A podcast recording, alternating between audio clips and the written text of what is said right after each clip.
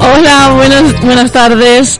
Eh, bueno, bienvenidos a este pro- a otro programa de la gran belleza del cine. Eh, hoy es un programa bastante especial. Eugenia y a mí nos, nos gusta mucho. Eh, vamos a hablar de un, de un tema que, mm, bueno, de, uno- de unas películas, una época de, de- determinada del cine que, que nos gusta mucho. Es más, nuestras películas favoritas son de, son de esa época. Entonces, empecemos, ah, empecemos. No, Eugenia, creo que tenemos algún problemilla técnico. ahora, ahora. Sí, la verdad es que, perdona, es que es nuestra, no se me oía, perdón. Eh, es nuestra, creo que es de nuestras épocas favoritas del cine. Sí. Es de principios de los 2000, pero los 90 son películas que todas nuestras películas favoritas Sí. prácticamente son de los años, de los 90. Sí, entonces, bueno, vamos a hablar hoy de, de las películas como más importantes. No vamos a centrarnos solamente en una, sino de cada. Vamos a hacer hoy la primera parte. No, Bueno, no sí, todo. exacto. Porque, claro, mm, la primera parte será del, no- del año 90 al 94 y la segunda del 95 al 99. Exacto. Porque hay muchas películas y queremos hablar de muchas. Porque hay películas que eh, eh, son un, ah, crean, o sea, marcan un antes y un después en el Sí. cine. mm, Y en algunos directores incluso también, ¿no? Eh, directores que vimos en los años 70 que aún en los años 90, 20 años después, siguen haciendo mm, obras maestras. Sí, sí, sí, sí. Entonces, eso, vamos a hablar, vamos a dar un repaso Mm. por la primera parte de estos, de estos años 90. Sí, porque un programa no- es que no nos, no nos basta. O sea, No nos aparte basta. son películas que hay que reflexionar y hay Exacto. que hablar bien. No, no, Exacto. no nos un programa, por eso vamos a hacer dos y bueno, vamos a empezar. Ahora. Vamos a empezar. Entonces empezamos con la primera película de los años 90. Como que los años 90 empiezan con una película muy heavy que es uno de los nuestros, de Martin Scorsese.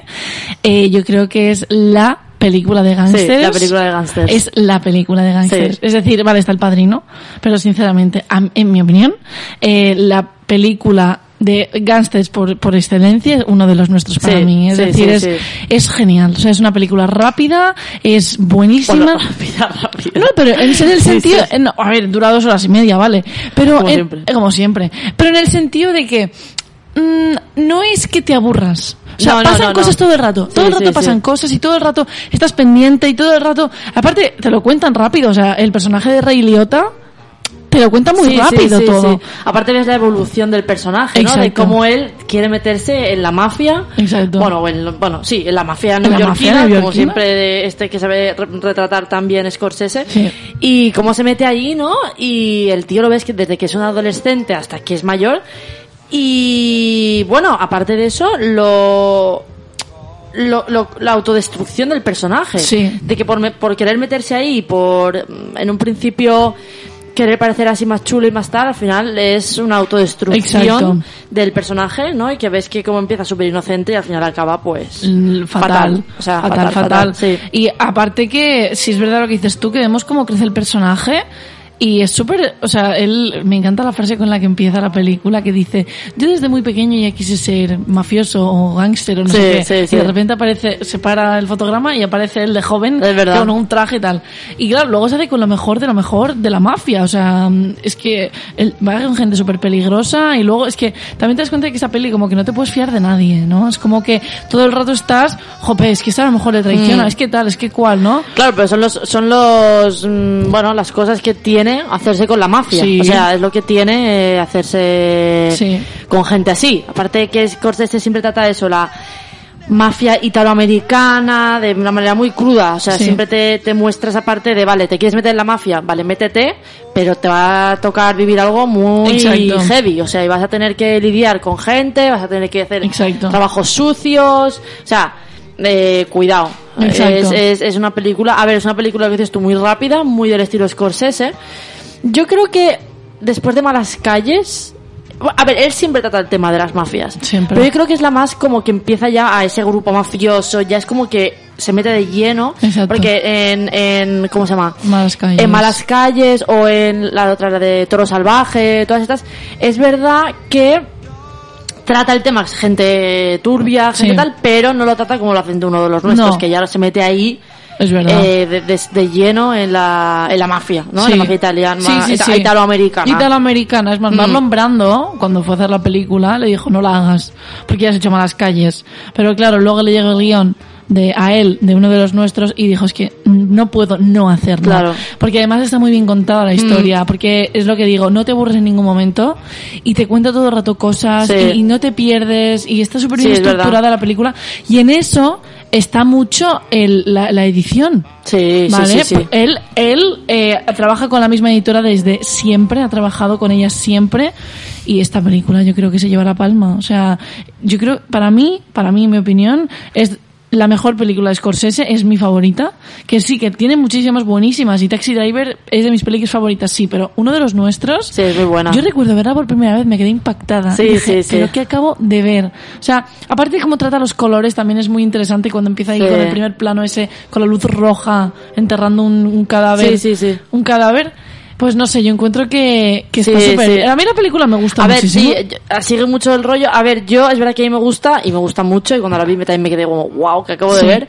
Pero bueno, yo soy más del rollo que, mm, que me conozca un poco lo sabe, eh, a Scarface, el precio Sí, del poder. O sea, es que a mí me encanta, es Sí, que esa estética, eh, eso- esas, esos, esos planos, que yo ya la vi, esos planos ahí, los ojos, esa música, Sí. Miami, Sí, sí, sí. que al final no es, no es gangsters tipo esto, tan mafia italiana, pero también Sí. es un poco de, bueno, es mafia igual. o mafia, sea, es mafia. Es, es mafia, es... Aunque sea él un, un inmigrante cubano, es que es, es mafia. Pero a mí, a mí, no sé, aparte que encuentro que la actuación de, de, de Al Pacino es brillante. Sí. Ya lo hablamos en los programas, de- en Sí. el programa de los 80. Sí. Pero, pero bueno, a ver, que para opiniones. Pero bueno, mm, ya te digo, también Martínez Scorsese eh, trata muchísimo, es decir, su tema principal son los gangsters, eh, mafia, y Bastardo lo hizo, lo hizo la última vez con, con el, el irlandés, que es una mezcla de todas sus películas, yo fui a ver más o Sí, menos. sí, yo A mí, también por lo ejemplo, me gusta más Casino. No sé si me Uf, gusta más. Casino también es Que también buena. el vestuario y todo y la estética es muy ahí Las Vegas todo horterísima Genial. todo mm, macarra es a mí Es- a mí cuando la vi me encanta y Sharon Stone está mm, preciosa y lo hace súper bien Es verdad. y, y bueno y Al Pacino ah, y Robert De Niro también Sí. pero bueno, pero esto- Casino, Casino hablaremos en otro sí programa. hablaremos en el siguiente que es del 95 Exacto. o sea que, que sí. No, y también Joe Pesci eh, ganó el Oscar Ah, es por, verdad, esa, es por, verdad, por esta actuación, ganó el Oscar. Es verdad. Y ahora estoy intentando recordar, porque la, la editora de, de que, con la que trabaja Scorsese, no sé si ganó el Oscar por esta película o por otra, ahora no recuerdo muy bien, eh, lo confirmaremos en el siguiente Mm, programa. sí, sí, sí. Pero sí, aparte dicen que, eh, lo- bueno, porque esto está basado como en, en- porque esto eh, es una historia Es una real, historia es una historia real, real. Y dicen que el personaje de Joe Pesci, quien conocía a lo que es la persona de verdad, dicen que el personaje está tan bien hecho que el 90-95% es es él. ¿Sabes lo que te quiero Sí, decir? sí, es decir, sí, que está tan bien mm, caracterizado. Yo Pesci lo hace tan bien que Mm. básicamente era mm, parecía se parecía a la persona eh, re- real. O sea, imagínate Sí, lo sí, bien sí, que lo hacía. fuerte. Era todo, eh, estaba siempre enfadado, estaba siempre, era un cascarrabias, todo se lo tomaba mal, mataba a un montón de gente. Pues es Jolín. así. Y, menos- y ganó el Oscar. Y es, Claro. el- no sé si se lo has oído alguna vez el, el, el discurso que hizo sobre... no creo que no Dice, no me lo esperaba, gracias. Y se fue. Qué majo. bueno, pues eso. Y va, a ver, eh, también todo es muy de la mafia italiana, ¿no? La familia, el Sí. honor, los negocios, siempre el juego sucio, trampas, grandes fiestas, Sí. bodas. Y algo similar con el padrino. En el Sí. tribunal de las bodas siempre hay una boda, fíjate. Siempre, o sea, es siempre hay algo de, de eso de. Es verdad. De, bueno, sí, grandes cosas, todo exagerado, Es verdad. muy, muy italiano-americano, lo que hemos dicho, ¿no? Sí, sí, y sí, sí. bueno, uno de los nuestros, gran película. Gran película, la recomendamos mucho, Sí, mucho, sí, mucho. sí, es mucho. sí, sí, es muy, muy buena. Si os gustan las películas de gangsters, claro, porque si no. Bueno, ahora vamos con otra que yo diría que es de las de mis películas favoritas de los 90, me atrevería Sí, a decir. De los 90, de los 10 años, ¿eh? O sea, del 90 al 99, de los 10 años. Eduardo Manos Tijeras. Eh, bueno, ya yo creo que es una de las, las películas más icónicas de Tim Burton. Es más, a cualquier persona seas más fan o no, eh, la si le preguntas una película de Tim Burton que te guste, yo creo que la primera que nos viene a todos a la cabeza es Eduardo Manos Tijeras. Eduardo Manos Tijeras. O sea, Eduardo Manos Tijeras, o sea, que podríamos decir incluso que es una mm, autobiografía del mismo, ¿no? O sea, Sí. en el sentido de que él siempre ha sido una persona, fue un adolescente de estos pues apartado, Sí. nunca llegaba a conectar con nadie, siempre como un poco solitario, Sí. con, con otras ideas diferentes, nunca llegaba ¿no? a tener amigos o, o siempre le, le costaba mucho sociabilizar. Entonces yo creo que es un poco eso, de que todo el mundo ti- tiene su vida y él como que está encerrado en un castillo, en su mente, Sí. allí él solito. Sí. Que al final es una persona buena, o sea, no es que se- o sea, es muy buena gente, pero como todo el mundo le ve como más raro o más tal, pues ya como que pasan, Sí, ¿no? sí, sí. Es verdad, no. Entonces- es una película, es un personaje muy tierno. Y la película es muy tierna en general. Yo creo que es de los personajes más tiernos que tiene el cine. Yo también. Es Porque- que es, es puro amor el pobre Es que claro, Tim Burton sí es puro amor y aparte Tim Burton es que es una persona que a pesar de, su, bueno, de sus pintas, ¿no? Es que tú lo ves y dices, es que es una persona muy sensible, o sea, para las películas Total. que hace es alguien de una sensibilidad muy especial Sí. y yo creo que como hace sus películas, las historias que cuenta, o sea, es alguien que tiene que tener una inteligencia emocional Sí. y una sensibilidad especial. Sí, es o sea, verdad. yo pienso que Que aunque sea muy macabro, muy- no muy No, macabro, pero oscuro, exacto. no tiene por qué ser me- macabro o- claro. o, triste, ¿no? Claro, pero a mí me gusta porque tiene su sello, o sea, es su sello total de decir, vale, estoy viendo algo de Tim Burton, o sea, se nota. Total. Hasta el año pasado en Dumbo es que está, se nota. O sea, Totalmente. tiene su sello Tim Burton, y a mí es un director que siempre he dicho que tiene un sitio especial en mi corazón, o sea, he crecido con él y todo lo que ha hecho no, creo que no tiene una película mala. O sea, No. ha trabajado encima con actorazos, o sea, es que me parece de los mejores, bueno, y Eduardo Manos Bueno, Tijeras. Es que Eduardo Manos Tijeras es una genialidad de Mm. película. Bueno, Sí, ahí ya sí, ves, sí, ya empiezas a ver, ¿no? Lo, lo- lo- los colores de Tim Burton. La, la estructura de sus películas. Ya empieza a trabajar con Johnny Depp. Exacto. Es la prim- de su primera primera- su colaboración, primera de colaboración. La segunda con Winona Ryder, la De primera verdad. con Johnny Depp. Y los dos están geniales. Claro. Tanto Johnny Depp como Winona Ryder están Claro. Geniales. Que encima Johnny Depp estaba metiéndose ya en Hollywood, ¿no? En Sí. el tema de, de Hollywood, bueno, sí, Hollywood.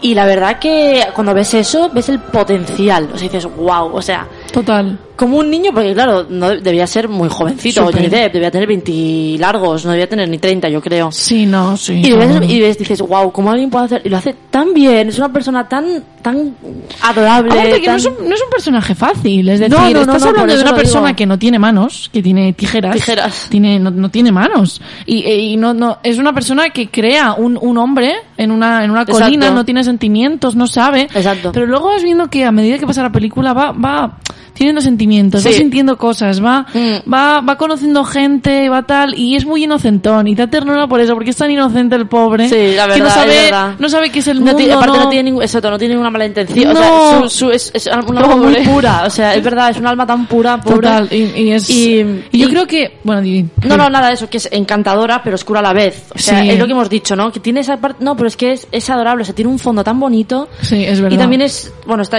llena de, de referencias a otras películas. Es decir, vamos a ver, es Frankenstein. O sea, Total. Como, eh, como el hombre crea a otra persona, ¿no? O sea, como, no como Frankenstein, que está hecho con partes, diferentes partes, pero que una, un hombre, o sea, el hombre crea otra, a una, porque a ver, va- vamos a ver, Eduardo Manos Tijeras tiene, o, o sea, apariencia de, de persona. Sí, sí, Entonces, sí. cuando ves cómo crea una persona, que claro, con, con sentimientos al final. Sí. Es como, ¿no? Que es- todas esas referencias. Sí. Y luego yo creo que la banda sonora es 10 de 10. Sí. Porque es también muy, es muy amable. En el sentido de las notas son muy, muy bonitas, muy Mm. tiernas, muy dulces, Muy suaves. muy suaves. Sí. En co- y recuerda, cu- yo cada vez que mm, escucho esta banda sonora, es, me recuerda, o sea, es me crea ternura. Sí. Eh, piensas en, en, en el pobre Eduardo Manos Tijeras Mm. ahí con esa carita de, Sí, de tierno sí. el pobre que es que da una penita. Ya ves. Y, y es una dulzura, ¿no? Yo creo que es lo que dices tú, uno de los personajes más tiernos que tiene Yo el creo que cine. sí, yo creo que y, sí. y eso es todo Tim Burton. Sí, y sí, yo creo que ahí ha, ha volcado mucho de él Hombre, allí. yo creo que es total. un, un- es un retrato dramático de su adolescencia. Totalmente. De sentirse siempre apartado, de sentirse solo, que solo piensa da mucha penita. Da mucha penita, sí. Y, pero bueno, que esa- yo creo que hay algo, estoy segura. En todas Seguro. películas hay, es un director muy personal, Sí. yo creo. Y en todas sus películas hay, hay, hay algo de, de esto. Sí, bueno, sí, sí. nosotros somos muy fans Somos de, de Tim Burton. mucho. Y en cada época vamos a hablar de, Ah, vamos a algunas- hablar de todas sus películas. Es que ya hemos hablado no sé cuántas veces. Sí, somos muy ahora, fans. y es más, ahora hablaremos de otra, Sí, refiero, pero somos, nos, nos Sí, gusta mucho, así que siempre lo digo para que lo y, tengáis en cuenta. y aparte es una película, ya lo último que digo, donde la fantasía y la realidad están en perfecto equilibrio. Es decir, Es. No es como una de esas que digan, no, esto es imposible que pase. No, o sea, te, te metes, te meten en un mundo que, claro, esas casas pintadas, color pastel, te metes como en un barrio típico, convencional, americano, donde están todas las amas de casa cotillas, sí, sí, ¿no? que son lo peor. Y, y después ves a este chico que se mete, o sea, y que es algo que que es, es, es fantasía, vale, pero yo creo que trasladado a la realidad es algo que pasa muy habitualmente Sí. de gente que se siente diferente o, o gente que no es lo convencional Sí. y se puede sentir más, más así, ¿no? Entonces yo creo que, que es una película que dices, no, no, eh, no, esto es imposible. No, mm, tiene No, muchas referencias claro. con la vida real, yo sí, pienso, es verdad. y, y eso está muy bien creo. plasmado. Yo también lo creo. Bueno, os recomendamos mucho esta película Muchísimo. porque es muy tierna. Yo la vería en Navidad, porque tiene ahí algo de Navidad. Sí, pero bueno, la puedes ver cuando Ah, bueno, queráis. sí, la, la queréis, la- la- si la queréis, o sea, la veréis cuando queráis, vaya. Pero bueno, que, que Navidad es su época, Sí. ¿no? digo yo. Y bueno, ahora vamos con... Esto es un, es un topicazo. Pero bueno, es una película importante que es Pretty Woman. Marcó, sí, marcó en su momento mucho. Sí. Marcó La a ver, canción típica, Sí. ¿no? Pretty Woman.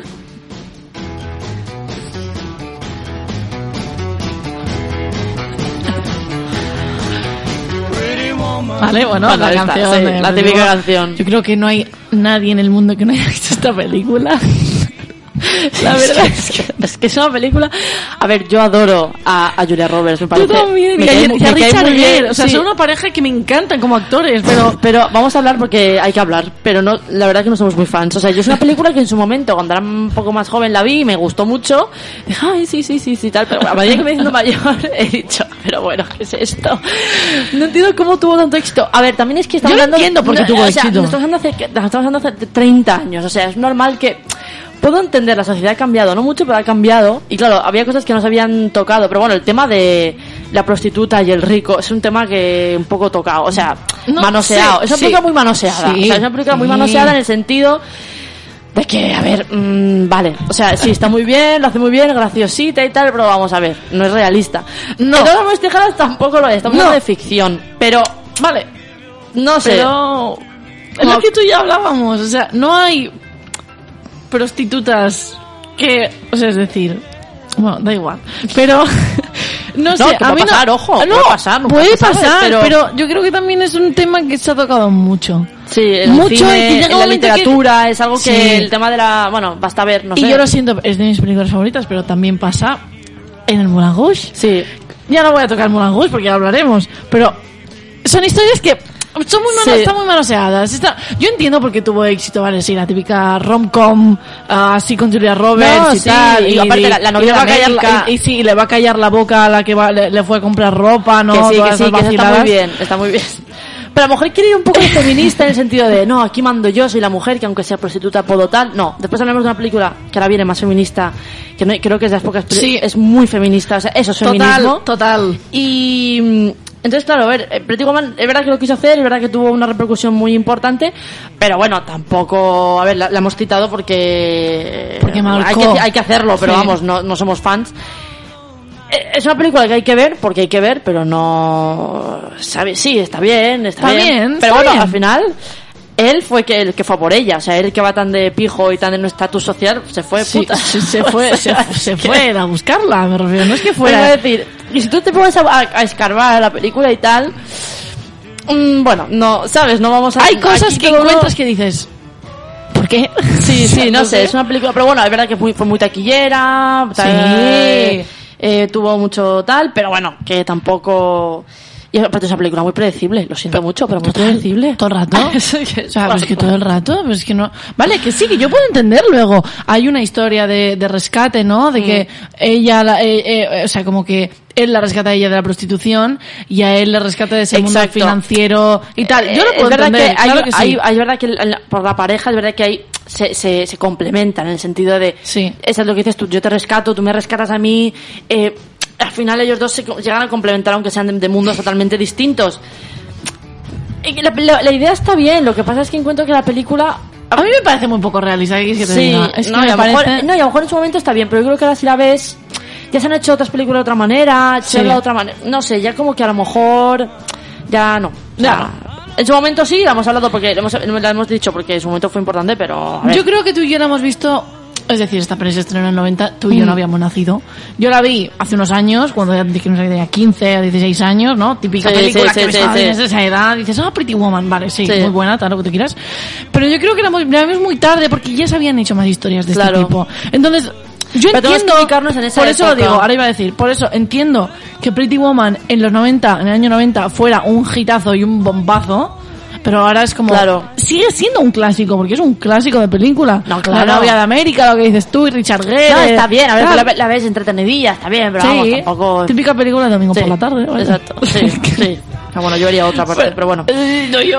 Bueno, vamos a pasar ahora con otra película que encuentro que el argumento es bastante simple, pero me parece un peliculón. Solo en casa, por favor. Vamos a ver. Solo en casa, otra de los 90, que es que, bueno, Macaulay, Macaulay Culkin hizo ahí su estrellato como artista. Sí, sí. Esta Y película que le- marca mucho. Sí. O sea, es una película, me parece muy entretenida. Esa sí que es de Navidad total. O sea, muy entretenida. Me parece, un, a mí me encanta. O sea, aparte, la historia es muy simple en el sentido de que un niño se van de vacaciones, lo, lo dejan y él se queda ahí, empieza, la empieza a liar, pero el tío dices, bueno, es súper inteligente, es súper- listo el niño en el sentido Sí. de intentar entrarle a robar, el tío se montó unas cosas, no sé qué. A ver, también dices, a ver, sí, claro, tampoco tienes, son, son gente rica, es verdad que puede tal. Menudo casoplón, Sí, que menudo casoplón. Que dices después, tú dices nueve, nueve personas llevarse a París con ese casoplón. Dices, tengo que imaginarme el dinero. Ahora, es que encima, claro, cuando vas creciendo y le vas viendo, vas pensando más cosas. Decir, jo, este tío llevarse a nueve personas a París, Joder. a pagar todo. Dices, este tío está muy forrado. Pero bueno, estas son cosas que vas viendo según creces.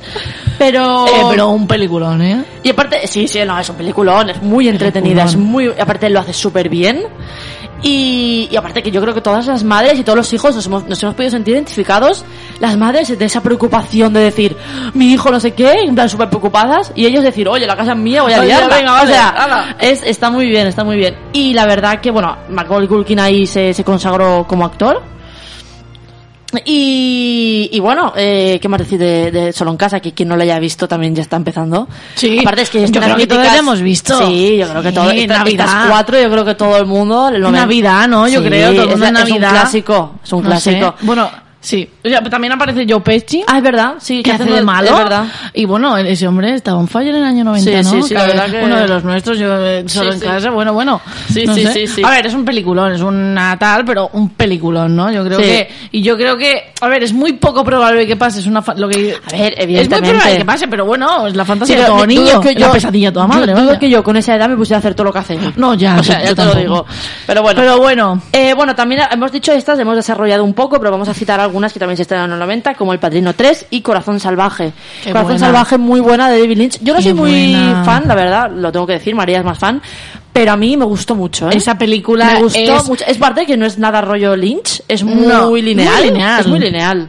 Sí. A ver, más o menos, yo lo que Sí. recuerdo. A mí me acuerdo que me gustó mucho. Y- Sí, y, no. la chaqueta que lleva de serpiente Nicolas Cage es impresionante. Impresionante. Impresionante. Y dije, wow. Yo, me, yo compré una Es verdad, es verdad, no, no, pero eh, Corazón, Co- Corazón Salvaje yo creo que es una peli buenísima. es muy buena, muy, muy buena recomendable. y se, se puede ver perfectamente, Mm, no total. es, no es, mm, yo que sé, Island Empire o, o No, no, no, es muy, es muy fácil de seguir, la Sí, verdad, la, verdad, que sí. O, sí. Sí, sí, sí. Y bueno, ahora vamos en el año 91, vamos a empezar ya con el año 91 y Buen empezamos año. con una de las mejores calificada, una de las mejores películas de la historia del cine, Sí, sí, sí. que es eh, El silencio de los corderos. ¿Qué decir de esa película? Es que Eh, es que Obra es que maestra. es un, un es genial. una obra maestra. Es que es una obra maestra. Es que no, te- no hay nada más que decir. Es que todo, todo, las actuaciones, la producción, los- lo- la, la- la fotografía, Mm. eh, la narrativa, o sea, todo en esa película es absolutamente Sí, genial. Todo. Pero yo, las actuaciones son, o sea, es que impresionante. Es la película, hay que decir que es la tercera película Sí. que se lleva los Oscars de importancia, los Exacto. cinco. Película, director, actor, actriz Y y, guion. O sea, todos. Todos. Y Anthony Hawkins, ¿vale? Que hace de Aníbal Lecter, como todos sabréis. Esta es una película que si no habéis visto, no vamos a decir ni de qué va, porque si no la habéis visto tenemos un problema. Pero Anthony Hawkins ganó el Oscar por aparecer solamente 24 minutos en pantalla. Y la película dura dos horas, o sea, Vamos a ver. es... Pero claro, el papel que hace es tan estelar que dices, wow, o sea, te O quedas... sea, es que lo hace tan bien que dices, es que Este es... Sí, o sea, es lo que... Eso es otro de esos villanos. Ya empiezan los villanos estos inteligentes, Exacto. cultos, con formación académica. O sea, ya no son los típicos... eh, villanos ma- eh, que van ahí mm, que son pues eso más tontos o que van a lo que van no este ya es un tío, es un tío inteligente formado de buena Sí, familia como- o sea Sí, como hablamos en los años 80 en, en, eh, Jungla de Cristal Exacto, con que- Alan Rickman. Exacto, lo mismo. Lo ya, mismo. ya se empieza un poco más esa, ese ritmo en el sentido de decir, bueno, vamos a crear a gente que realmente, o sea, que ya no sean en plan los típicos tontos, no, no, no, sino que... No, no, un, Gente- un- un sí. buen villano, vaya. un Sí, buen sí, villano. Sí, no, sí, la es sí. que es una película genial. Lo que digo, la narrativa me parece espectacular porque cuando, por ejemplo, hay una escena que cuando piensas que va a pasar una cosa y está pasando en otro sitio y otra cosa totalmente diferente. sí, sí, o sea, es que me parece absolutamente genial. Es esa, una película- esa última escena de Jodie Foster a oscuras. Sí, sí, es magistral. Vamos a ver, o sea, Magistral. señora, Sí, de verdad, sí, sí, un aplauso. O sea, ves. me parece, las dos actuaciones son absolutamente geniales porque, Total.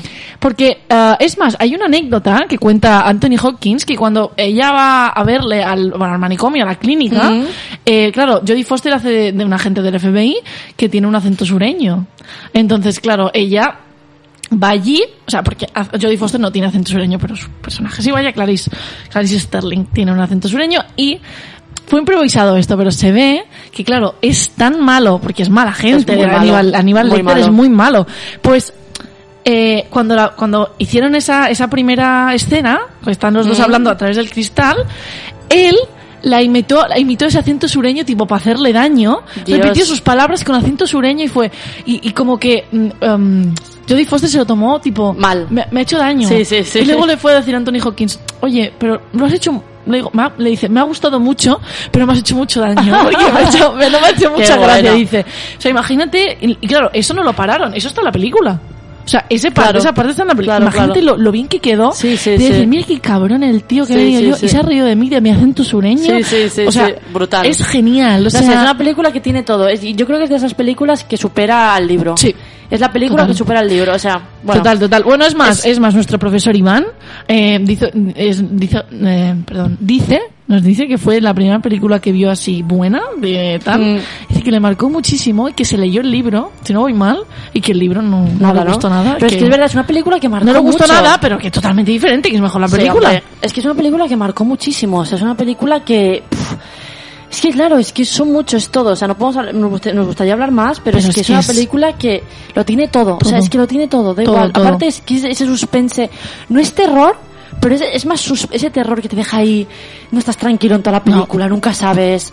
La actua- bueno, es que yo la actuación de, de Anthony Hopkins me atrevo a decir que es de las mejores del cine. O sea, Total. es que esa Es que actuación. eso, y solo por increíble. salir 24 minutos. Sí, sí, sí, sí, O sí. sea, yo es que de verdad es que Sí, sí, sí. sonrió con esta película. Y es más, ahora, ahora hace dos días vimos con nuestro tío, vimos la segunda parte, Aníbal, Aníbal, que no de, visto, de Ridley Scott, director del que vamos a hablar ahora, Sí. con Telma y Luis. Telma y Luis. Que es, bueno, también es una gran película. Una gran en el película. año 91 había grandes películas. Sí, la verdad. Es que encima dos películas que marcaron mucho. Mucho. O sea, Telma y Luis, vamos a decir, Vamos a ver. vamos a ver, es lo que decía.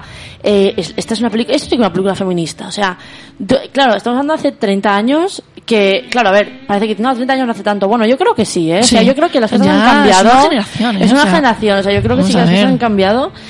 Y creo, bueno, cuenta la historia de dos mujeres fuertes e independientes. O sea, lo que hace Ridley Scott siempre es como la alien es que crea mujeres, igual que Tarantino, luego lo diremos, de crea mujeres que no, no dependen nunca ni de los hombres, son fuertes, independientes, no quieren saber, o sea, quieren pasar de, de- Pasan de, pasan todo, hacen y lo que les da la quieran. gana. O sea, no necesitan la aprobación de nadie. Exacto. O sea, es, son es personajes sí, muy fuertes. Y aparte es una película que yo creo que marcó mucho a, a una, a una generación. Total. En sentido de decir, wow, o sea, ese final, esa banda sonora, la actuación de, de Jenna Davis y, y Sharon Stone, ay, perdona, y Susan Sarandon, o sea, están. Es y también un maravilloso Brad Pitt, súper joven, súper joven. súper jovencito, Es que gracias, yo, que lo dijo los Oscars este año Brad Pitt en su discurso, que gracias a, a A Ridley Ridley Scott, a Jenna Davis, a todo está por donde está por él. Claro. claro, le dio la primera oportunidad, que es cuando se empezó a dar a conocer, ¿no? Después Claro. empezó a hacer, pero ahí fue cuando dije, dijiste, wow, el tipo, pero claro, se le- que también se le encasilló mucho como el típico, Sí, sex symbol. Sí, exacto.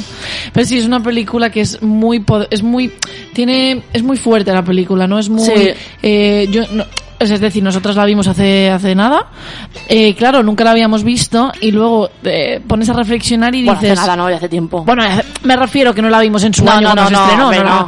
Me refiero que claro, tú y yo, habiendo pasado bastante tiempo desde que se estrenó, casi 30 años después de Mm. verla, piensas y dices, es que esto, cuando se estrenó en el 91, Claro, es tuvo que que, tuvo ser, que ser. Una, una revolución, pero Sí, tuvo que, que, ser. sí. Hombre, creo que animó a muchas mujeres a hacer muchas cosas.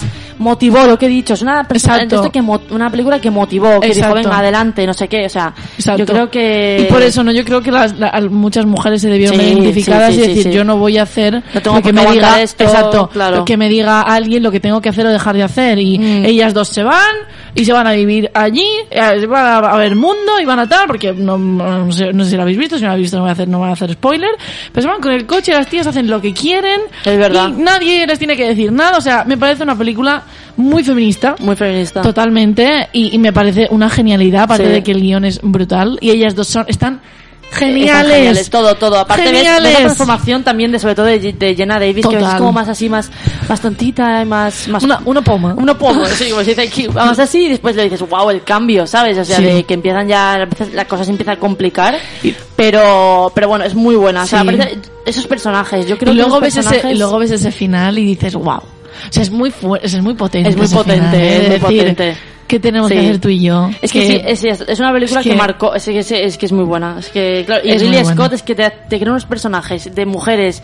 Es que claro, ya, lo- ya lo vimos con Alien, o sea, ya, que- que lo típico es, no, yo habría puesto lo, lo que habrían hecho otros directores, un hombre en contra de todo, no, te voy a poner una mujer, una mujer que le da igual Pero es- estar en el mundo de los hombres y va a hacer lo que sea por, por, por ganarse su sitio, exacto, ¿no? exacto. Pero por ejemplo, el otro día que hay un, hay un, hay un artículo en El País, porque ahora va a sacar un, ha sacado una serie, Exacto, Raised sí. by Wolves en HBO, y ah, leía un artículo el otro día que decía que él ha hecho siempre personajes muy poderosos, Mm. muy, muy luchadores, porque se ve que su madre se encargó eh, toda la vida de su casa, porque su padre era un, un, un gran cargo en el ejército, y se ve que su madre hacía papel de padre, de madre y de todo. Estaba Claro. siempre, y como que si- él Claro. siempre, él como que entiende bien a las mujeres, entiende eh, lo que hacen, por qué lo hacen. Yo creo que él quiere brindar eso en el cine, claro. quiere, quiere decir, pues aquí toma unas Claro, mujeres súper luchadoras, fuertes, luchadoras, porque sí. el otro día Aníbal es Julian Moore también. Sí, sí, sí, sí. Me refiero. Son, son caracteres muy, son personajes muy fuertes. Exacto. Sí, sí, sí. Y eso bueno, me encanta que haga cosas Bueno, así. Y que le haga un hombre. Sí, Eso hay que es- decirlo. exacto. Que, haga- no, que no haga una directora, sino que haga un que director. haga un director. O sea, eso es muy importante. ¿eh? Sí. Y bueno, yo creo que la tenéis que ver, si no la habéis visto ya. Sí. Y bueno, ahora vamos con la última, que es más o menos, está- es importante, Sí, es está importante. bien, ¿no? La Bella y la Bestia. Claro, sí. La Bella y la Bestia, bueno, es una película de Disney. Eh, a mí es una película que cuando fuimos a verla en, en persona, bueno, cuando hicieron el remake, que Ay, hicieron más en, con las, con- más de, de personas, o sea, de, de Sí, imagen ¿no? La, la- sí, la- la- la que hicieron hace un par de años, yo salí llorando. es una película que a mí marcó mucho cuando era pequeña y nada, es muy bonita. Sí. Y esa es una, la moral de la historia, ¿no? Que al final no te tienes que dejar llevar por las apariencias. No. Y es verdad que es muy infantil, pero bueno, también tiene un fondo que es muy para, Sí, para adultos. en el sí, sí, sentido sí. de decir, solo porque yo sea, porque seas una persona, sea, pues eso, físicamente tal, no, o sea, no hay que dejarse nunca llevar por las, por las apariencias. No. Eso es algo que siempre, porque nunca sabes, ¿eh? Por dónde, nunca sabes por dónde te puede salir. Es verdad. Es una película muy también muy No. profunda. Es decir, porque cuando la ves de pequeño tú no te das cuenta de... O sea, como que te- tú sabes, ¿no? Ah, sí, la bestia al final que no es tan bestia y qué tal. Pero luego cuando, por ejemplo, yo la vi hace... No hace nada, pero la vi hace relativamente poco porque me gusta eso, ver películas de cuando eres Mm, pequeño exacto, y verlas otra vez mayor, claro. y ver así y decir, pues a lo mejor tiene otra Mm, interpretación, ¿no? claro. Y vi La Bella y la Bestia, vi Mulan, vi otras, vi Aladdin y... Y claro, tú te das cuenta y, y- y La Bella y la Bestia tiene un mensaje importante, ¿no? Sí. Porque ella, por ejemplo, odia a Gastón, quien no odia a Gastón porque es un cabrón, pero luego te vas a la, a la bestia, que es una bestia, pero tiene más corazón que, la- que, Claro. que, que el- que Gastón y que todas Claro. las personas que dices. Pero bueno, también hay que decir que la bestia tiene corazón por lo que la- por la maldición que le Sí. echan. Es decir, porque antes era un hipócrita. Era un hipó- sí, y era muy mala gente. Pero, pero es verdad que también hay que pensar no solo en la bestia, sino en Bella. Que, que claro, tiene que estar en contra de todo el pueblo porque su padre y ella son Sí. gente como más diferente. Lo que hemos hablado antes siempre, ¿no? Lo de Tim Burton. Siempre en contra de la gente diferente. ¿Por qué? Porque piensan diferente. Siempre ha sido Sí. un tabú, no un tabú, pero siempre se, se ha ido en contra, ¿no? Sí. Y es verdad que en el cine se ha transmitido muy bien Total. esto. Y, y con la Bella y la Bestia pasa. O sea, el, el padre es un inventor que hace lo que quiere. Pero claro, como no va a- al gusto de los demás, ya le Exacto. odian, ¿no? Sí. Entonces, claro, también hay que ver mucho esa parte de decir de lo que Bella no deja a su padre en ningún momento. O sea, de que es una historia que al final lucha contra muchos de esos estigmas que nos pone la, la sociedad. Por ejemplo, de la- las apariencias o, o lo que no. O sea, y al final Total. Bella lucha mucho contra esto, ¿no? Y dice, mira, pues sabes qué, pues yo voy a defender a mi padre, Exacto. me voy a ir con la bestia y voy a pasar de ti, Gastón, que eres un creído. Sí. Y bueno, en fin. Sí, sí, sí, totalmente. Creo yo. Es una película muy bonita. Es muy bonita. Muy bonita, muy que al bonita. fin el final es maravilloso Sí, también. sí. Y yo creo que ahora hablando de la, de la, del remake que hicieron, que hizo Disney hace dos Ujú. años, mm, no podían haber elegido a otra persona, a otra vela, a otra bella mejor que, que Emma Emma, Watson, Watson. evidentemente, Es no que es más mejor. dulce Es que que no hay nadie, no, la verdad es que no. Sí, sí. Y ahora vamos Con Instinto Básico en el Mira. 92. Empezamos en el 92. Instinto Básico. Bueno, bueno, bueno. Qué película, por ¿Te favor. Qué obra maestra. ¿Te acuerdas la primera vez que la Sí, me acuerdo. Porque yo recuerdo Me verla, marcó muchísimo. yo me quedé como, como en shock. Sí, sí, sí. Y dije, pero bueno. Que acabo de ver, ya yo igual. Bueno, es de Paul Verhoeven. Sí. Eh, Sharon Stone hace un bueno, papelón y Michael Douglas también. O sea, dos pedazos de, de actores. Y bueno, esa, esa famosa escena del cruce de piernas, por favor. Pero vamos a ver, O es sea, que esa estamos hablando de esa película, es- o sea, vamos a empezar con esto, pero vaya, vaya escena. Es más, voy a hacer un inciso que se me ocurrió ayer. Eh, no sé si habéis visto, pero hay una serie que se llama The Young Pope, The New Pope, Ah, sí. de Paolo Sorrentino, Oh. uno de los mejores eh, directores italianos modernos, para mí. Y ha hecho una serie que se llama, eh, bueno, la primera temporada es de Young Pope, la segunda de New Pope. Y sale, bueno, la primera, salen Jude Law es el protagonista, hace de papa, es el papel de su carrera. Y eh, en la segunda temporada hace John Malkovich, ¿vale? Bueno, pues John Malkovich, una de las cosas por las que quiere hacer el papado es, dice, vale, te voy a decir, quiero, si, si soy papa, quiero que me, quiero conocer a estos famosos. Y dice, Jack Nicholson, Sharon Stone y el otro Marilyn Manson. Marilyn Manson. Y vale, le traen, a, bueno, a Jack Nicholson no lo traen, pero traen a Sharon Stone. Y es más, es buenísimo, y están los dos en el despacho del Papa, y dice ya, y dice bueno, perdona Sharon Stone, le gust- me gustaría decirle que por favor, si pudiera no hiciera ese cruce de piernas tan provocativo que hace usted, porque estamos en un lugar que ya se puede imaginar, o sea, me parece buenísimo. Es me parece genial, es buenísimo. Genial. Y empieza así la conversación, y ella, vale, vale, y está todo el momento que están hablando con las piernas cruzadas, en plan rollo, que no se puede ni mover. No se puede Es mover y buenísimo. además, es más, creo que hay un momento que ella como que cruza las piernas y eh, John Malkovich le, le dice a todos los, a todos, no sé quién, los sacerdotes que hay detrás como que giran la cabeza verdad, para sí, no mirar. Es verdad, es, buenísimo. genial. Me parece- un, un- una referencia eh, genial. Genial, O sea, genial. Aparte como hablan todo, es, es, es, es genial. Bueno, Yo creo que es un, es un movimiento, mira lo que te voy a decir, es un movimiento que va a cambiar la carrera de Sharon Stone. Total, total. Ese cruce de piernas de dos segundos le cambia la carrera claro, a Sharon que- Stone. Claro, pero es que claro, todo, todo lo que lleva, ¿no? O sea, todo lo que lleva detrás ese movimiento. O sea, estamos hablando de que es un thriller con un ritmo buenísimo. Buenísimo. Y que cuando, eh, cuando piensas que tiene el culpable no es así. Es todo No, el rato no, que, aparte, el, el personaje de Sharon Stone es súper listo. Súper. Y yo creo que es todo el rato es una película de, de, de manipulación, de poder, de sexo, de, de, de, de- de saber quién... eh, sí, o sea, de... De ver quién tiene más el poder Exacto. en el sentido de decir, sí, yo ahora te, sí, pero te voy a manipular, te Exacto. voy a te hacer cambios de opinión, o sea, te piensas, no, o sea, te piensas que eso es así, pero no. Exacto. O sea, es una película muy, en ese sentido, muy, muy psicológica, que nunca sabes por dónde vas a tirar. Y Sharon Stone dices, a ver, hay un momento que es que no sabes por dónde, por dónde va ella, ¿no? Sí. De, de Es, decir, es genial, es genial. Aparte, yo te digo, ella tuvo que- seducción, Sí, es todo. bueno, ella lo es más. una seductora, bueno, bueno, lo bueno. más. O sea, en esa película es está, un personaje. está ideal Mm, ella, o sea, sí, está sí. guapísima. Aparte que está guapísima. Ah, Está guapísima, o sea, es, es, es un, papelón. Y aparte tuvo que leer mucho de psicópatas y todo, porque ella es una psicópata, vaya. Claro. Y tuvo que leer muchísimo, tuvo que meterse mucho en el personaje. Fue una, fue una, un papel bastante complicado, pero a ella le encantó y tal. Pero es que es una película, o sea, genial. Sí, sí, O sea, sí, genial. Nosotros la recomendamos mucho, mucho, mucho. O sea, si, la podéis, si la podéis ver, tenéis acceso o algo, por favor, miradla porque es un thriller buenísimo. Aparte que, bueno, mm, mm, odias mucho a Michael Douglas, o sea, se le Total. odia mucho a Michael Douglas en esta Pesado. película. Es que a mí me cae, o sea, realmente mal. Sí, o sea, de verdad que no puedo con él, ¿eh? Sí, sí. Pero bueno, que ya os digo, mm, genial. Y bueno, ahora vamos con otra del año 92, que es Batman Vuelve, de Tim Burton, del año 92. Ujú. Es, bueno, la segunda parte, eh, simplemente genial, de también de, de sale, bueno, Michael Keaton como, como Batman, Michelle Pfeiffer como Catwoman y Ujú. Danny DeVito como el pingüino.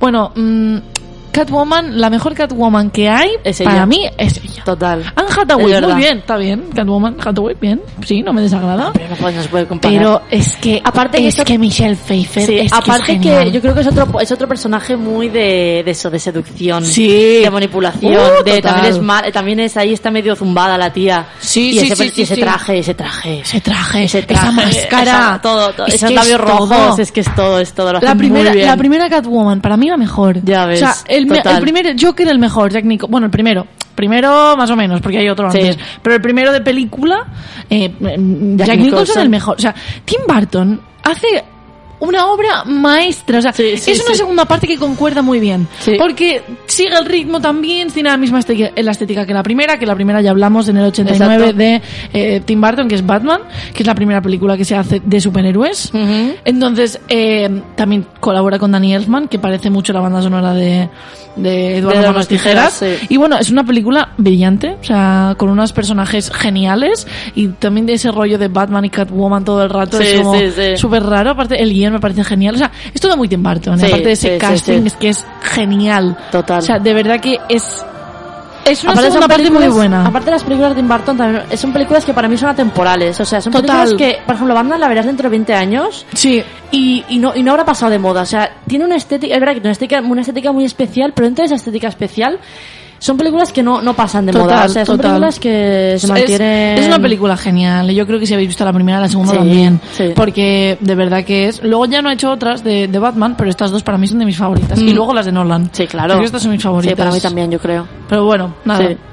Bueno, ahora vamos con Reservoir Dogs, eh, la primera película eh, que dirigió Tarantino, porque ya había hecho... Ay, perdón, no hemos dicho las películas... Es verdad.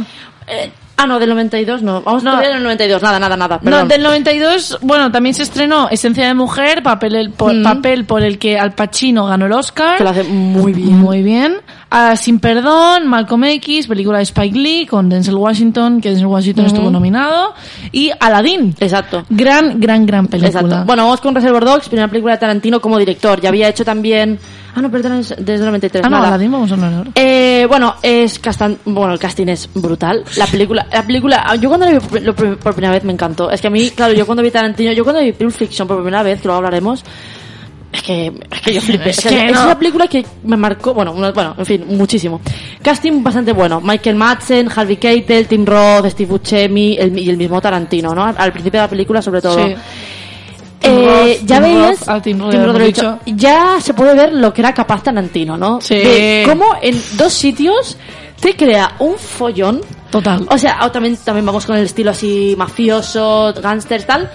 Pero dices, pero ¿cómo la lía? O sea, y aparte que ya ves su, su potencial en el sentido de guion. O sea, al final, Sí. eh, em, eh, Reservoir Dogs es el guion. O sea, la historia también mola mucho porque son, son historias muy de su rollo de qué vale, qué pasa ahora, qué pasa no sé qué, qué pasa. Sí. Entonces, claro, es muy su estilo. Bueno, es, hay un baile súper mítico de Michael Madsen Sí. cuando dice na na na na na, na, I'm na, stick Exacto. in the with you. Exacto, es un poco violenta porque ti- Tarantino tiene ese punto ahí, pero bueno, es, un- es una película Tarantino sin violencia no es Tarantino. Exacto, o sea, a mí exacto. esta gente que me dice Kill Bill es que es muy violenta. Hombre, no, no, no se ha jodido. Es que es una tía como una katana. Es que no, te- es que lo siento, Sí, pero es que a mí esta gente, mm, Sí, sí, sí. la verdad, pues no veas Tarantino. Y sí, la verdad. Y la película, bueno, se estrenó en Cannes y la gente pues le, se quedó maravillada. O sea, dijo, wow, que acabo de ver. Sí, no, Yo, pero que es que en Cannes, por- en Cannes fue una revolución Claro, esa hombre, película, hombre. ¿eh? De un Sí. chico tan joven que haga eso. Sí, sí, sí, sí. Es que claro, yo, ¿Qué? yo cuando lo vi me, me encantó. O sea, me también. pareció.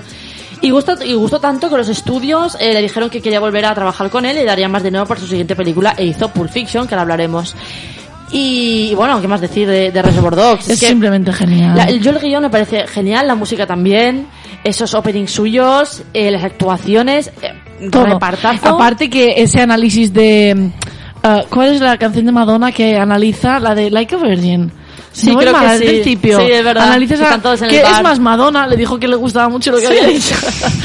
Sí, sí, sí, la verdad que es que es, Es una- es Aparte una que me película- encanta porque no, no hay nombres, o sea, todos son el señor rosa, el señor blanco, el señor marrón, o sea, no tienen nombres, es como No. que es así, es genial. Eso mola mucho. eso Sí, mola sí, mucho. sí, no, no, es Sí, una sí. película genial. Sí, sí, sí. Y bueno, Aladdin también, una película muy buena, ¿no? Que también de dibujos animados, de, también del 92, que, mm, que bueno, está basada en la novela, la novela, la, la- bueno, es una leyenda, un cuento, una novela de los Mm. eh, Alibaba y los 40 ladrones y estaba basada en eso y a partir de ahí Disney hace su, su película y nada, es una película buenísima, pero ya te digo, me- también nos trasladamos a su cultura, ¿no? A esa... a una cultura más a una cultura árabe O Exacto. sea, ya es algo que que, que- que, claro ya Disney ya había, había hecho las típicas princesitas ya había Sí. hecho todo pero después se va a lo que lo que hablamos el otro día con el cine de animación ya se va a una a una sociedad totalmente diferente y yo creo que para mí es de las mejores de Disney o sea mira Sí, Disney es una película que, que me encanta Yo también lo creo. y mm,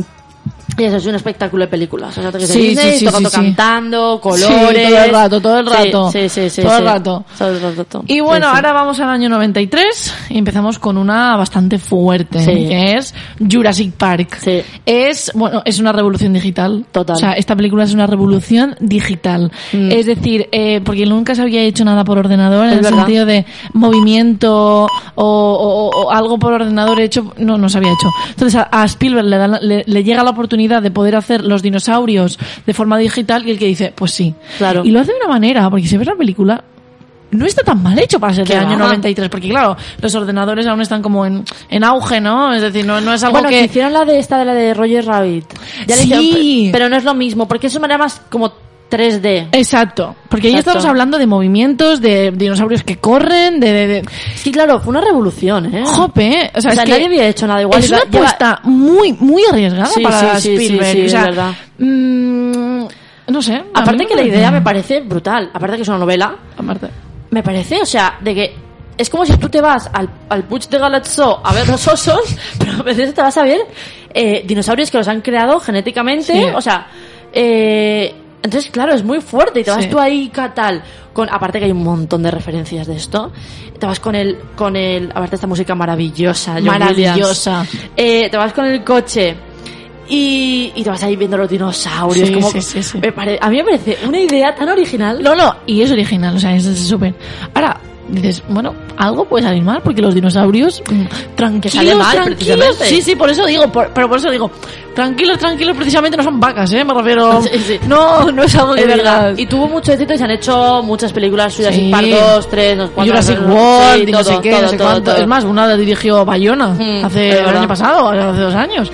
Y es una película que es una apuesta súper interesante. O sea, a mí me parece muy buena idea y, y- súper arriesgado. original, sí, sí. Spielberg, Sí. mm, de verdad que ese año estaba a tela, porque ahora vamos a hablar de otra. A mí es que Spielberg y Ridley Scott son dos directores a los que realmente admiro, son de mis favoritos porque te pueden hacer de todo. De todo. O sea, Ridley Scott te hace Alien, te hace Gladiator, te hace Thelma y Louise, te hace Blade Runner, o sea, es gente igual que él, eh, te hace Jurassic Park y ahora vamos a hablar otra, otra de él, la lista de Schindler. Bueno, La lista de Schindler. O sea, Bueno, bueno, eh, bueno. para mí eso es cine.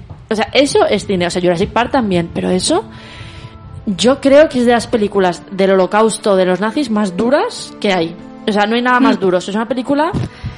Yo cuando la vi por, primera vez tuve que estar bastante tiempo sin volverla a ver. Sí. Porque es realmente cruda. Y es más, hay un... Hay un documental en HBO de Steven Spielberg Sí, que se llama- se llama que- que Spielberg. Spielberg que habla de esto dice que le fue tan duro hacerlo fue porque él viene de familia judía dice que fue tan duro hacerlo que, Mira, mira, que a mí- se ponen los pelos a mí de también punta. a mí también uf. y fue muy dura fue muy dura hacerla la grabaron casi toda en Polonia Sí. eh, en, bueno, en esta, febrero esta banda sonora es mitiquísima. sí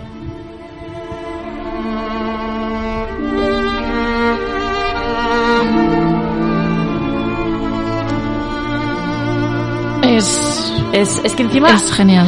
Esta a mí, esta, esta música me traslada a los campos de concentración. Sí. Ahí, ahí en, en, en Polonia. Total, total. O sea, es una película realmente, para mí, eso es cine en el sentido de. Aparte, la graban blanco y negro. Una cosa que me hace muy, muy atrevida también Sí. en el año 93.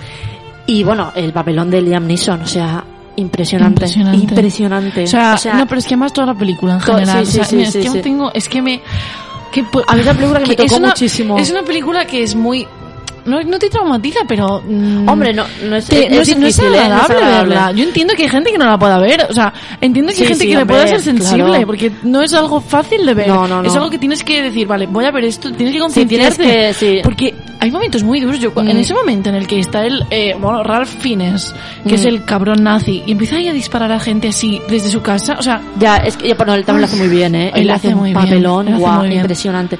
es muy dura. Es sea. muy dura, es muy dura, es muy dura. Pero Eh, mira lo que hasta lo que tuvo que llegar Spielberg para decir, porque la gente se lo tomaba Mm. risa, ¿no? Ah, de ah, jijaja. No, mira hasta lo que tuvo que llegar Sí, para sí, decir, mira lo que soy capaz de hacer. O sea, vamos a ver, ya, basta de risas. Ya ves. ¿Sabes? No sé. Y aparte para mí, lo que me dio la sensación cuando la, la vi por primera vez es que parece que tienes una cámara ahí. Hay Sí. una cámara que parece que te han, te han trasladado a 1940 Sí, sí, y pico. sí, Y, y, está, y estás ahí tú viviéndolo. Sí. Aparte de la escena de la niña con el vestido rojo. Bueno. O sea... Son escenas, son cosas, es muy duro. O sea, es que a mí me parece Sí. una película que hay que concienciarse, ¿verdad? Hay que tener, hay que tener, o sea, no Hay- no hay que estar, por ejemplo, en un momento débil emocional. No, no. Tienes que tenerla, estar en un momento fuerte. y- Es más, cuando estaban editando la parte de la niña eh, con el vestido, con el abrigo rojo, abrigo. eh, Spielberg no, no podía, No no, pu- no, po- no, es no que podía seguir, no po- porque, que- no, porque le daban, le- Mm. lloraba, le daban, Sí, no es podía, que es más, él cuando en el, en el documental dice que cuando no cuando para- cuando bueno terminaba el rodaje que ella y su mujer él y su mujer no podían parar de llorar, No. o sea era que era que no podían, Era- o sea fue una película para él eh, muy personal, muy dura. Y eso y apa- aparte que fue el TFG, fue, su, Sí, fue su trabajo fue final, su, de- fue su trabajo final, verdad, porque tenían que, porque él no acabó los estudios nunca Mm. y volvió y le dijeron, ah sí, pues Ana para tal me tienes que hacer. Él le puso, le puso como el profesor le Mm. puso como algo un poco más difícil a él, ¿no? Y le dijo así, pues mira, no dos por casi esto, tres horas de no ganó por esto el de director Creo que O- sí. o por salvar el soldado Ryan no estoy segura No ahora. estoy segura. Bueno, eh, muy triste, muy dura, muy cruda y muy real. O sea, es una película que realmente parece que estás ahí y, bueno, en fin. Os la recomendamos mucho, pero hay que estar preparado emocionalmente y mentalmente para, para verla. Bueno, Bueno, ganó el Oscar por, me ganó el Oscar por eh, mejor mejor director y mejor película. ah, vale, las dos. los dos, vale. los dos, los dos. Estuvo Más que nominada para el Soldado Más que merecido. Bueno, ahora vamos con... Sí, vamos con Filadelfia, Mm. otra película que es eh, marcó un antes y un después, yo creo, Sí. en, en, en el cine. Yo creo que Filadelfia es mm, una película ah, que, que sí que es muy impactante, que es muy dura, Es muy, muy dura, triste. es muy triste, del sí. director, el mi- mismo director que El silencio de los corderos que hemos Mm. dicho antes. Y es una película que es muy triste y muy dura y te das cuenta porque va sobre, sobre el SIDA. Porque, mm, claro, en los años 80, 90, pues aún no sabía muy bien cómo funcionaba el SIDA ni nada. Y hacer una Es un poco película... como está, está pasando con el corona. o sea, Exacto, que nunca te sabes. recuerda mucho porque no Sí. sabes cómo se contagia, Claro. no sabes si el SIDA, claro, el SIDA luego se- es am, una enfermedad de transmisión sexual o se, también O de por- sangre. o de sangre o venérea. Entonces, eh, no, no se sabía. Entonces, encuentro que es una apuesta, o sea, es una película que es muy, eh, hacerla fue muy, muy revolucionaria, por así Claro. decirlo, ¿no? Eh, hacer una historia de un, de un, de un abogado eh, homosexual que tiene SIDA y el pobrecito como le rechazan de por todos lados es muy Sí, es triste. muy triste, la verdad. Eh, Tom Hanks hace un papelón. Pa- Parece, O sea, que está, parece que está enfermo de verdad. Total. Es increíble, increíble. Bueno, aparte un repartazo con Denzel Washington, que también también. es estupendo. Tom Hanks y un jovencísimo Antonio Banderas. Ay, qué mono. Un jovencísimo mono. Antonio Banderas. Súper joven, sí, los sí, tres lo hacen muy, lo hacen bien, lo hacen muy bien y, Mm. y son dos, do- dos actores mm, de una generación maravillosa, o sea, Denzel Washington, uno de los mejores actores que tiene el cine Sí. y Tom Hanks también. Otro. O sea, se llevó el Oscar ese año y con verdad. razón se lleva el Oscar porque madre mía, hacen muy bien. actuación. Aparte es una película que dices tú muy atrevida en el Sí. sentido de decir, vale, vamos a hablar de esto. Era un tema muy tabú, era un tema que no se habla, o sea que encima solo estaba, eh, se, se, se, se ligaba o se, mm, ¿cómo se dice? Se relacionaba con los gays, o sea, Sí. fue un problema que es verdad que fue muy muy importante en los 90, 80, en los, bueno, sí, los 90. Sí, los 90, 80, 90, sí. Y yo creo que se- Mercury se murió de Exacto, SIDA. también. La- y es la primera película que habló abiertamente sobre, la, sobre el SIDA y los Sí, homosexuales. sí, o sea, sí, es una sí. película que es verdad que es muy atrevida y que es un peliculón. Es un O sea, peliculón. es un peliculón. Es una película que eso, que te deja aparte del final súper triste. Bueno, sí, es triste. Es muy triste. Como, se- como os podéis imaginar. Y trata de una manera muy dura el SIDA, o sea, y el rechazo que Sí. estaban sometidos los homosexuales en la sociedad en aquella época, Sí, ¿no? sí, sí, es muy triste. Es una película muy importante, yo creo, además. Es una película que hay que ver, hay que enseñarla Sí. a las nuevas generaciones. Hay que yo, creo, yo creo que hay que enseñarla en el colegio, Mm, tendrían que enseñarla. exacto, sí. Porque es una cosa que pasa mucho. Que todavía la pasa, la- que hay- todavía pasa. sida, o hay sea. sida, no hay una cura. O sea, Sí, vale, sí, no sí. te mueres de sida, poca gente que se muera de sida. Pero, Pero es un- es- existe. es- existe. Y esto yo creo que se tendría que dar en los Sí, colegios. Sí, sí, sí. Es- no Esta, sé. Yo hay películas que se tendrían que ver. Esta, eh, ay, perdón, bueno, Transpotting también. Bueno, no me- Esta de Schindler, todas estas son películas son que hay películas que hay que ver, porque- ¿no? Son- porque. Son, eh, son muy son sociales, tratan temas que son muy importantes. Sí. El nazismo, vale, el nazismo tenemos eh, también aquí, aunque sea un tema no menor, pero es que es importante para todo el mundo. Yo creo que todo el mundo tendría que tendría que saber Sí. lo que es, no sé. Justo ayer leí un artículo en el país que ponía que la, la generación, la nueva generación está, las millennials, generación, generación Z, generación Z, eh, en Estados Unidos el 49% no sabían el na- de qué iba el nazismo, o sea, lo que, lo que, que que fue el holocausto, no- que fueron los nazis, que fue, bueno, que habían Bueno, muerto 6 millones de nosotras, personas. Por suerte, en los colegios a los que hemos ido nos han enseñado Sí. películas del, del, del nazismo, Mm. del racismo, de verdad. la importancia de todo esto. Es más, yo, en- en, por ejemplo, en Montesión vi eh, Mejor Imposible, ah, perdón, Mejor Imposible. Eh, esta del, del señor en silla de ruedas, la francesa. Ah, no me. Ah, sí, eh, Intocable. Y yo, por Intocable. ejemplo, a mí me pusieron American Story X. Ah, también Una otra película súper importante para mí. O sea, yo película de, de que trata el racismo y que trata Sí, de todo, sí, que me parecen buenísimas. Actuación, pero bueno, la- creo que es la mejor actuaciones de Edward Norton. Sí, Bueno, total. vamos ahora con Pesadilla antes de Navidad. Ya hablamos el otro día un poquito. un poquito. Y bueno, primera película de Tim Burton de stop motion, Sí. eh, que es una es siniestra y oscura como él, como lo, lo que hemos dicho. Eh, Sí, porque es siniestra un poquito esta, ¿eh? es un poquito, es un poquito, pero es un poco como de verdad manos tijeras. Es oscura, pero al final Jack Skeleton es un personaje que es otro personaje que ha marcado, o sea, es, es que está por todo. Te vas a Disney, tienes, o sea, es un personaje que está por todo. Por todo. Y la idea es... es- la idea es genial, porque Mm. la película se puede ver tanto en Navidad como en Halloween. Es verdad. Tú, tú eliges. Es verdad. Porque claro, es un esqueleto que están ahí todos, ahí son aldeas y se va a un bosque y hay una aldea de Pascua, Exacto. de Halloween, de Navidad, eh, bueno, y no sé qué más fiestas, ah, ya lo he dicho. Ah, pero perdón, perdón, perdón. y, y te vas ahí, claro. Y él se mete en la de Navidad, porque claro, no tenía ni idea cómo se lo vive en Halloween, te imagínate, Claro. vivir todo el año en Halloween. Claro. Bueno, entonces se va ahí, intenta hacer lo que hacen en Halloween en Navidad. Claro, Claro, todo es, tan es- es- siniestro y... Claro, y Pero es buenísima. Claro, Es claro, es, película- es- es un clásico del cine de animación, o sea, es, es una película que si no habéis visto también la tenéis que ver. Sí. Yo creo que, que- todo el mundo la... Sí, es una película muy conocida, sí, sí, sí, aparte de verdad, o sea, traes una cosa tan supuestamente dulce y bonita como la Navidad, un sitio como Halloween, Sí, es verdad. que claro, dices, que, mm, perdona, o sea, sí. hay No, pero es una y el, película y a que es a mí buena. Jack Skeleton me hace mucha gracia. A mí también, a mí me encanta. Además, es un Me personaje súper súper ingenioso, súper ideal. O sea, a mí Sí. me, me encanta. Sí, sí, Aparte que, no sé, para ser de Disney, a mí me gusta, Mm. me está, encuentro que está bastante bien. Sí, sí, Bueno, sí. Aparte de, de la Pero banda no sonora, era de Disney. es de Disney. En, en aquella época. Es de, Creo que en aquella época todavía no lo era, ¿eh? la, Lo ¿Los hizo él. Navidad? Creo que no. Ah, yo creo, que, no, sí, ¿eh? ¿no? Ahora ya sí, lo compró, pero yo creo que ni, ni- no lo hizo ni con Pixar. Era cuando, cuando trabajaba Tim Burton como animador de Pixar, pero no lo estoy segura, ¿eh? ¿Ah? No pues, lo sé, no ah, lo pues sé. a lo mejor puede ser. Creo. A Ah, lo mejor pues puede ser, a lo puede mejor ser. lo compró. Ah, bueno, puede ser. Bueno, ahora vamos con mm, la película que es de mis películas favoritas, de nuestras películas favoritas. Y es más, Es hoy me he venido con mi camiseta aposta. Me he venido con mi camiseta de Uma Thurman. Vamos a hablar de Pulp Fiction. Por fin. Wow, muchas la, la, de la de joya de la corona de... de- Bueno, mm, es- Cuidado. es- Cuidado. Pero bueno. Pero bueno, es que es que es genial, es que es genial, o sea, es que es una película Obra maestra. que es una obra maestra, o En sea, todo. Es, eh, ahí ya ves, dices Carantino, ole, o sea, es para, te quitas el sombrero, o sea, no me, no, me pareció poco que se llevara guion solamente, se Sí, tiene que llevar guion y película, y director. Bueno, pero ganó en Cannes, ¿no? También. Ganó en Cannes, ganó la Palma de Oro en Cannes, mm, genial, o sea, me parece mm, brillante. Claro, ¿qué trata? Trata, yo creo que todo el mundo, o casi todo el mundo ha visto Pulp Fiction, no trata he de tres historias, tres historias que se conectan con personajes complejos, el guion es divertidísimo, es súper ingenioso, plasma, to- todo Tarantino está metido en Sí, esa película. Todo Tarantino está ahí. sí, O sea, las conversaciones, lo de Ámsterdam, lo de no sé qué. Mm. O sea, me parece una película, o sea, es que Sí. me encanta. Aparte, a mí es que el guion me parece brillante. El, el guion es, el guion es hay, hay, hay escenas que, es- que son, o sea, no sé, todo. Aparte de la Todo. historia. Yo me acuerdo cuando me la pusieron, yo tenía 15 años, creo. Me la pusieron en el colegio, ¿en qué momento?